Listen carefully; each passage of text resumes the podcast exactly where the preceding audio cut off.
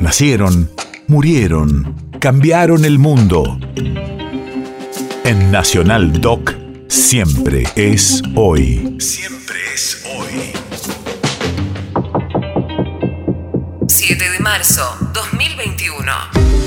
Hace un año, Comebol consagra el Día del Fútbol Sudamericano Femenino. Radio de la memoria. El cambio de paradigma en el fútbol sudamericano se dio cuando a los clubes participantes de la Copa Libertadores y la Copa Sudamericana se los obligó a contar con un equipo profesional femenino.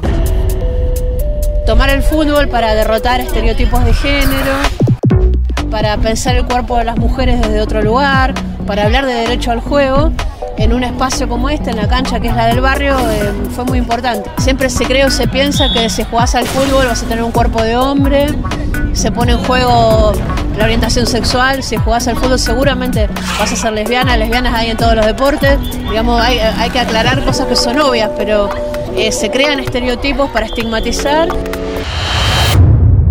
País de efemérides.